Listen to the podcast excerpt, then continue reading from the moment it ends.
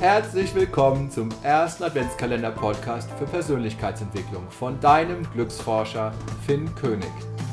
Ich freue mich, dass du wieder mit dabei bist und dein neuntes Türchen des Adventskalender-Podcasts geöffnet hast. Heute geht es um das Thema Sternstunden, wie du dir und deinem Partner den Raum zum Strahlen gibst. Am 7. Dezember habe ich euch erläutert, wie du deinen Partner, deine Partnerin vom Himmel auf die Erde holst. Jeder leuchtende Stern möchte gesehen werden und hat die tiefe Sehnsucht nach uneingeschränkter Aufmerksamkeit. Die Sternstunde ist dafür eine ideale Gelegenheit. Verabredet euch einmal die Woche zu einer festen Zeit, eine Stunde mit der Frage, wie geht es mir als leuchtender Stern und wie geht es meinem Partner?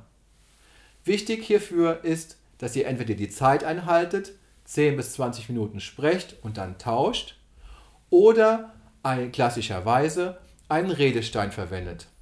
Ihr könnt natürlich auch einen Stern nehmen.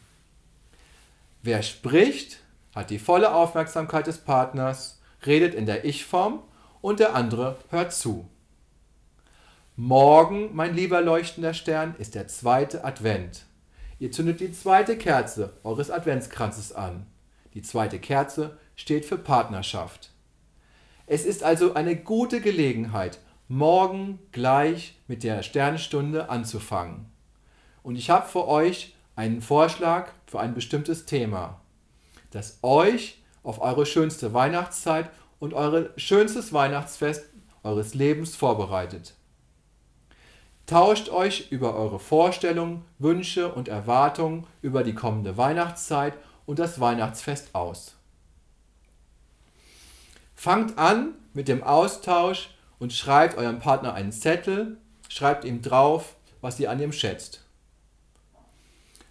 Als Geschenk dafür habe ich am 10. Dezember den Podcast mit der, mit der Reise zu dem schönsten Weihnachtsfest deines Lebens. Mein lieber Stern, ich wünsche dir, ich wünsche euch einen wundervollen Tag. Lass es dir gut gehen. Grüß deinen leuchtenden Stern und dein unermessliches Potenzial von mir. Alles Liebe von deinem Glücksforscher Finn König.